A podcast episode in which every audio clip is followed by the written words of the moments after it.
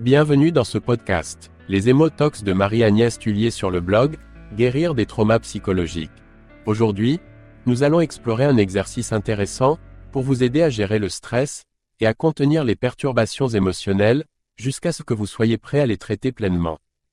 Cet exercice est une ressource précieuse que vous pouvez utiliser régulièrement, soit en dehors de vos séances de thérapie, soit pour vous aider à revenir dans votre fenêtre de tolérance. Ce afin de vous permettre de réguler des affects trop intenses. Je m'appelle Armand, et suis ravi de vous guider à travers cet exercice. Comment créer un contenant? L'objectif principal de cet exercice est de créer un espace, un objet ou un contenant qui offre un soulagement temporaire des perturbations émotionnelles non résolues entre les séances de traitement, ou qui vous dérangent. Imaginez un objet sûr et robuste, capable de contenir ce que vous voulez y mettre.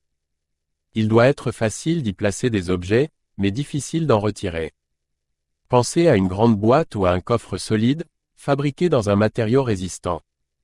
Une fois que vous avez l'image mentale de l'objet en tête, fermez les yeux ou effectuez quatre tapotements alternatifs sur vos épaules pour ancrer cette visualisation. Comment améliorer le contenant? Maintenant que vous avez créé votre contenant mental, nous allons le renforcer en utilisant vos sens. 1. La vue, prenez note de tous les détails visuels de cet objet. Observez sa taille, sa couleur et les moindres détails. 2. L'odorat. A-t-il une certaine odeur particulière? 3. L'audition. Visualisez cet objet comme étant insonorisé, comme un espace de tranquillité. 4. Le toucher. Imaginez la texture de l'objet, comment il s'ouvre et se ferme. Respirez profondément, puis ouvrez les yeux. Pensez à ce contenant tel qu'il vous est apparu dans votre imaginaire. Comment mettre les perturbations dans le contenant? Fermez à nouveau les yeux et imaginez-vous en train de mettre une par une toutes vos perturbations émotionnelles dans ce contenant, les soucis, la colère, la peur, etc. Visualisez ensuite que vous fermez et scellez hermétiquement le contenant. Imaginez qu'un avatar que vous avez créé, met un code d'accès ou un verrou sur ce contenant, et que vous n'y avez plus accès. Puis qu'il l'emporte loin de vous, et que vous n'avez aucune idée de l'endroit où il se trouve. Vous avez à présent créé un espace sûr pour contenir vos émotions.